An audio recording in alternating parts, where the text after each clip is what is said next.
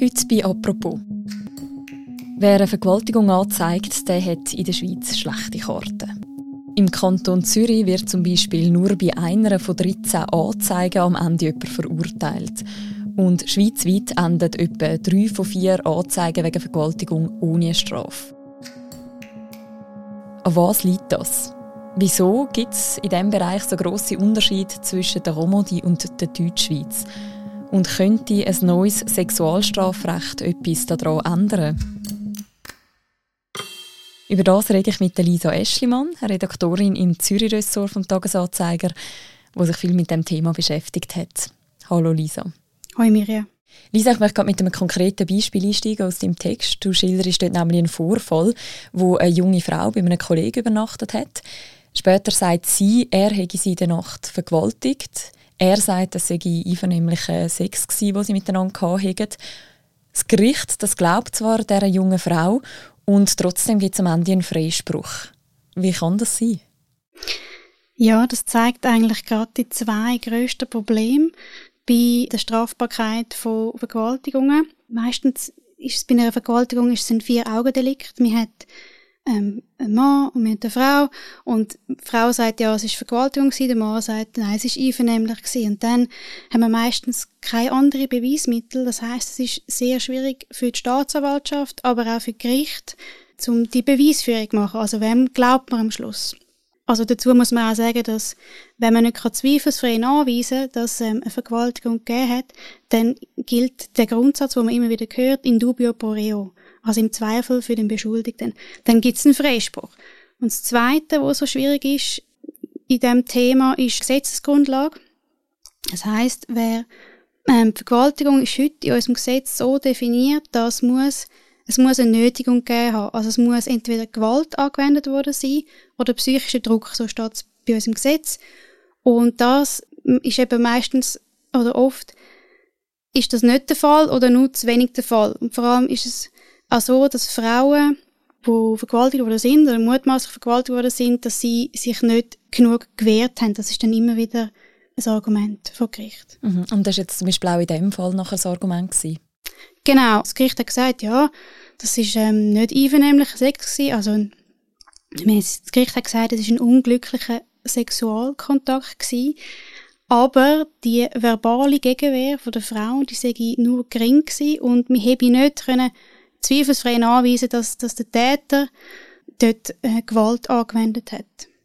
Eine Auswertung von der kantonalen Kriminalstatistiken durch die Hochschule ZHW, die hat aber trotzdem gezeigt, dass es recht grosse Unterschiede gibt von Kanton zu Kanton. Im Kanton Zürich nämlich endet nur, wir haben es bereits gesagt, 7,4 Prozent der gemeldeten Vergewaltigungen mit einer Strafe. Im Kanton Watt am anderen Ende sind es dann 60 Prozent. Also es gibt eine Art Röstigraben bei der Bestrafung von Sexualdelikt. Gibt es eine einfache Erklärung für das, wieso das so anders ist in der Westschweiz in der Deutschschweiz?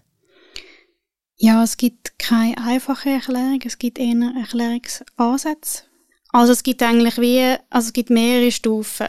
Wenn jetzt eine Frau äh, Opfer geworden ist von einem Sexualdelikt, dann geht sie zuerst mal in ein Spital und dann, wenn es zu einer Anzeige kommt, dann geht es zu der Polizei.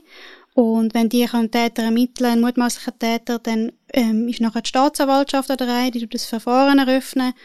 Die entscheidet dann, äh, tun wir Anklage erheben oder nicht. Und wenn sie Anklage erhebt, dann kommt es vor das Gericht. Und das Gericht ist dann wieder die letzte Instanz, die entscheidet. Und der Unterschied, ein gewichtiger Unterschied zwischen dem Kanton Zürich und dem Kanton Watt, ist eigentlich ganz am Anfang. Also wenn eine Frau ähm, nach, einem, nach einem Übergriff ins Spital geht. Was sind denn dort im Spital konkret der Unterschied? Also im Kanton Waadt gibt es eine eigene Abteilung für Gewaltmedizin. Und das heißt, dass Opfer von ähm, Gewaltdelikt werden dort umfassend und fachübergreifend betreut. Also man nimmt sie eigentlich von Anfang an nimmt man sie an die Hand, tut man sie aufklären, was ist jetzt wichtig, was sind deine Rechte, was sind deine Möglichkeiten. Ähm, es gibt immer ähm, ähm, eine Beweissicherung, also eine forensische Untersuchung, was ist passiert. Und vor allem hat man im Kanton Waadt die Möglichkeit, um die Beweise zuerst mal sichern zu lassen, Die müssen ja relativ zeitnah gesichert werden. Und dann kann man, kann man sich als Frau im, innerhalb von einem Jahr kann man sich entscheiden, möchte ich eine Anzeige einreichen oder nicht. Und im Kanton Zürich gibt es die Möglichkeit zwar auch, aber es wird halt sehr oft, weil äh, vereinfacht gesagt, weil die Fachkompetenz fehlt oder die koordinierte Zusammenarbeit ähm, weniger ausgeprägt ist wie im Kanton Watt, wird oft die Polizei beizogen. Und Vergewaltigung ist ein Offizialdelikt, das heißt, es muss von Amtes wegen verfolgt werden. Das heißt, die Polizei muss dann gerade eine Anzeige machen.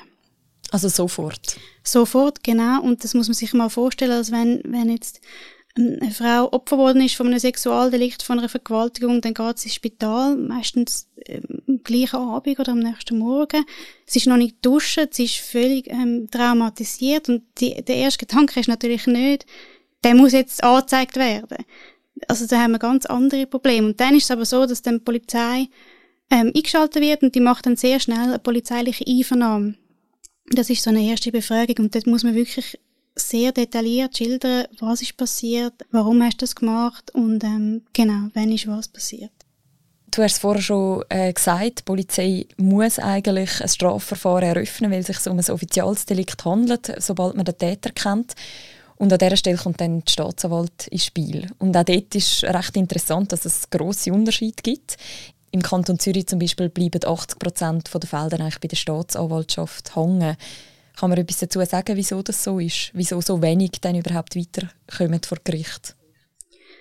Das ist sehr schwierig zu beantworten, weil die Staatsanwaltschaft, also auch im Kanton Waadt, erhebt keine Statistik dazu und das ist ein großes Problem, weil wenn man Zahlen hätte, dann wüsste man auch, warum die Fälle eigentlich bei der Staatsanwaltschaft enden.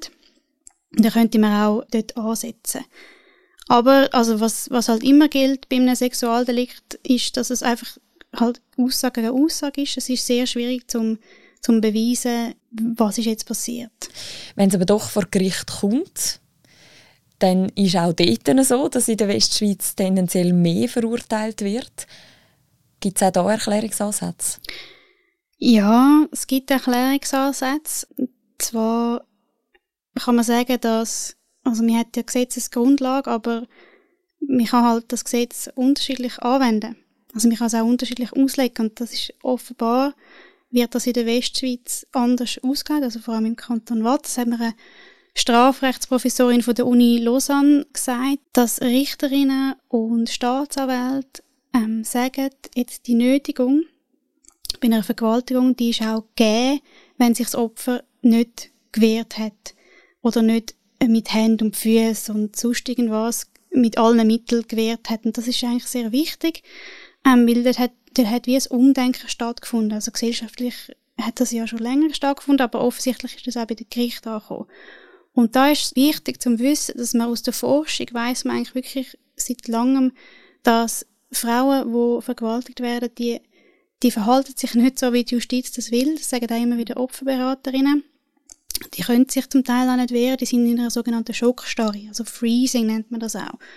Und dass jetzt das Gericht ähm, und auch die Staatsanwaltschaften im Kanton Watt dem offensichtlich mehr Rech Rechnung tragen wie im Kanton Zürich, können zu diesen höheren Verurteilungsquoten beitragen. Du erwähnst jetzt gerade, es gibt recht viele sogenannte Vergewaltigungsmythen oder Bilder in den Köpfen der Leute, wie eine Vergewaltigung aussieht. Wir hören einmal kurz rein, was Agota Lavoyer von einer Opferberatungsstelle in Bern in einem SRF-Beitrag zu dem sagt. Und dort denke ich, hat man einfach fixe Bilder im Kopf, wie eine Vergewaltigung ist, damit sie als echt gilt. Das sind einfach äh, falsche Informationen, die man hat, oder falsche Bilder über Sexualdelikte an sich. Eben, die stellt man sich eigentlich vor, wie zum Teil in der Filmszene. Der Mann ist aggressiv, gewalttätig, psychisches Monster, das die Frau anfällt im dunklen Park, ein fremder Täter. Und äh, in Tat und Wahrheit sind 80 Prozent der Täter ähm, Menschen, die am Opfer bekannt sind, wo sie befreundet sind mit ihnen oder mit ihnen zusammenarbeiten. Nein, dass Frauen sehr häufig lügen wenn es um Sexualdelikte geht. Das ist so tief verankert, zumal es einfach auch nicht stimmt. Ich gebe ja viele Schulungen in der Polizei und merke, dass ähm, die Vergewaltigungsmythen, die in der breiten Gesellschaft verankert sind, die machen auch keinen Halt vor den Polizisten und Polizistinnen. Es gibt ja immer wieder ein Argument, wo man auch hört in der Diskussion, hey, wenn wir da irgendwie härter bestrafen, dann wird es zu extrem vielen Falschbeschuldigungen kommen, dann rennen quasi Frauen einfach sofort zum Gericht, wenn sie irgendwie sich von jemandem äh, ungerecht behandelt fühlen oder so. Kann man etwas dazu sagen? Wie viel ist an dem dran? Ja, das ist auch einer von den vielen Mythen, die wir haben über, über das Thema. Und das weiß man jetzt auch aus Studien, aus mehreren Studien, dass die Falschanschuldigungen, das, die machen einen ganz kleinen Teil aus.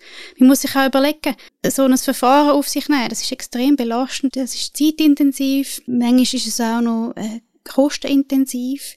Das ist, also die Falschanschuldigungen sind sehr, sehr ein verschwindend kleiner Teil. Man muss es auch so sehen, dass überhaupt erst sehr wenig Frauen ein Sexualdelikt anzeigen. Also, wir haben eine Studie gemacht, ich glaube vor drei Jahren oder zwei Jahren ist das gewesen, mit 4'500 Frauen in der Schweiz, also eine Umfrage.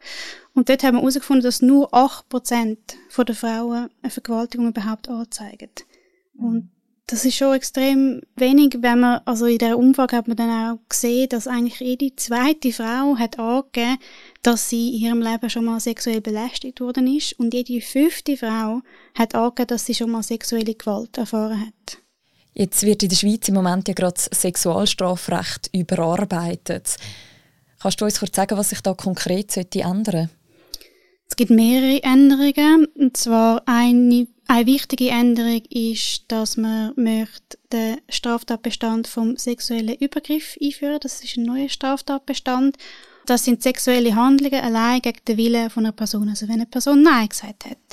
Bei der Vergewaltigung, bei diesem Straftatbestand ist es ja heute noch so, dass nur eine Frau kann vergewaltigt werden kann. Das ist eigentlich schon beschlossene Sache, dass man das geschlechtsneutral formulieren will. Aber, und das ist, das ist auch die große Kritik von vielen Fachpersonen, man will an dem Nötigung, an dieser Gewaltandrohung, die muss drin sein, an dem will man festhalten. Das wird ja auch recht äh, heftig kritisiert. Wir hören da dazu mal zwei Stimmen aus einem Tagesschaubeitrag. Das eine ist der SP-Ständerat Daniel Josic, wo die Trennung eigentlich befürwortet und das andere ist Cyril Huguenot von Amnesty, wo sich eher dagegen ausspricht der Vergewaltigungstatbestand besteht ja heute schon und da ist klar, da muss Gewalt oder Drohung eingesetzt werden und wenn das der Fall ist, soll es eine Vergewaltigung sein.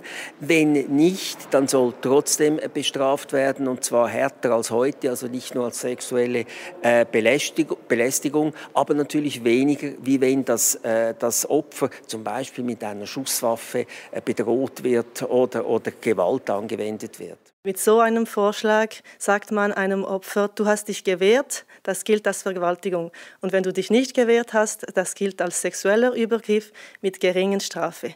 Wie kann man das einem Opfer erklären? Das gibt ihr Schuld und das ist nicht gerecht. In dem Punkt, wo eben darauf festhaltet, dass eine Frau oder ein Mann muss nachweisen muss, dass er oder sie sich gegen einen sexuellen Übergriff gewehrt hat da weicht ja die Schweiz auch ein ab von der internationalen Praxis. Also zum Beispiel in Deutschland wird das anders gehandhabt. Wo, woher kommt es, dass die Schweiz da so einen anderen Weg geht? Das ist eine schwierige Frage, aber das hat viel mit der Geschichte zu tun von der Schweiz, sage ich jetzt mal. Vergewaltigung in der Ehe ist bis 1992 überhaupt nicht strafbar gewesen und erst seit 2004 eigentlich ein Offizialdelikt. Und noch früher ist Sex außerhalb der Ehe für Frauen sogar strafbar gewesen, wenn sie nicht können anweisen dass sie vergewaltigt worden ist. Also sie hätte eigentlich müssen die Ehre vom Mann und von der Familie hat sie müssen schützen. Und das zeigt einfach, dass wir vielleicht dort immer noch sehr veraltete, konservative Rollenbilder haben, wo sich dann halt auch darauf auswirken, was wir für eine Vorstellung haben für Vergewaltigung. Also der Vergewaltiger oder der mutmaßliche Vergewaltiger, das ist nicht der, der fremde Täter in der dunklen Nebengas, am besten noch ein Ausländer, wo sich da an einer jungen Frau vergeht. Das ist meistens ist es eben, es ist der Kollege, es ist der Mitarbeiter, es ist der Freund oder es ist halt auch der, der Mann, der Ehemann. Also sind wir da wirklich einfach noch in unseren Köpfen noch einfach hinein? Ich glaube, es hat schon ziemlich ein Umdenken stattgefunden, jetzt auch mit der MeToo-Bewegung. Wir haben einen Frauenstreik gehabt, wo eine halbe Million Frauen auch für sexuelle Selbstbestimmung auf die Straße gegangen ist. Das ist eine wichtige Forderung dass Nein heißt Nein. Und es ist, ich glaube, es ist einfach an der Zeit, um das zu ändern. Es muss einfach auch noch in den Institutionen ankommen. Es gibt ja die, die sogar noch weiter gehen und nicht nur fordern, Nein heißt Nein, sondern quasi nur Ja heißt Ja. Wo liegt dort genau der Unterschied? Also Schweden hat die Regelung Ja heißt Ja und Deutschland hat äh, Nein heißt Nein. Der Unterschied ist eigentlich relativ geringfügig, weil man sagt einfach, also es kommt einfach aufs Wort davor, wo man vorher sagt. Man sagt, jede sexuelle Handlung gegen den Willen von einer Person ist strafbar. Und das ist eben das, was wir nicht haben. Also mit dem heutigen Recht, also mit dem Vergewaltigungsartikel, sagen wir eigentlich, ja, dein Wille ist nebensächlich. Also wenn du Nein sagst in der Schweiz, das langt nicht. Das hat, das hat das Bundesgericht auch schon bestätigt, dass Nein langt nicht für Vergewaltigung. Und dass wir den Willen nicht anerkennen oder dass wir den Willen nicht zählen, impliziert ja eigentlich auch, dass die Frau dann eine gewisse Mitschuld hat. Und das ist ja auch immer noch das Problem. Das jetzt auch bei, der, bei dieser Beweisführung oder generell im Strafprozess hinein, ist der Fokus immer auf dem Verhalten der Frau. Also, warum ist sie mitgegangen? Wie viel hat sie getrunken? Wie lange hat sie die schon kennt? Warum hat sie sich zu ihm ins Bett gelegt? Warum ist sie nicht vorher weggegangen? Und das ist extrem demütigend für, für so Frauen. Und es ist auch, es ist nicht förderlich für ein faires Verfahren. Und nur Ja heißt Ja, würde eigentlich die Beweisführung sozusagen umkehren? Nein, das ist eine Kritik, die immer wieder kommt. Ja, also dann, dann muss ich auch meinen Anwalt mitnehmen, ähm, bevor ich irgendwie mit einer Frau Sex habe. Also die Beweislast umkehren, die wird es nicht geben. Also es gilt weiterhin die Unschuldsvermutung. Also wenn man das nicht zweifelsfrei kann nachweisen kann, dann gibt es einen Freispruch. In dubio pro reo, das gilt immer noch. Und es wird auch in Zukunft, auch mit der, der Revision, wird es auch immer noch sehr schwierig sein, um das nachzuweisen. Wir haben es jetzt schon mehrfach angesprochen, quasi die Mythen, die auch in den Köpfen der Leute sind.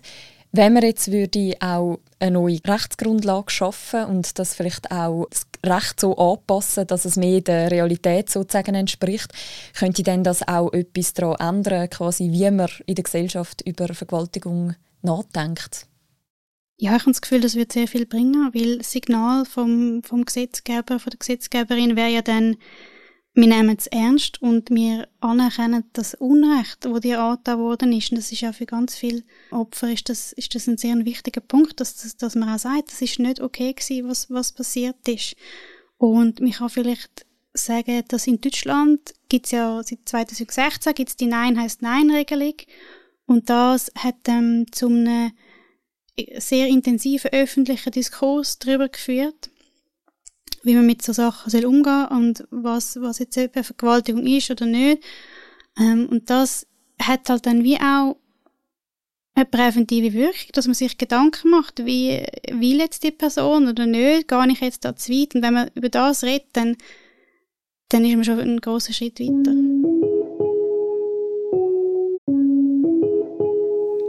Gut, danke vielmals, Lisa, für das Gespräch. Danke, Mirja.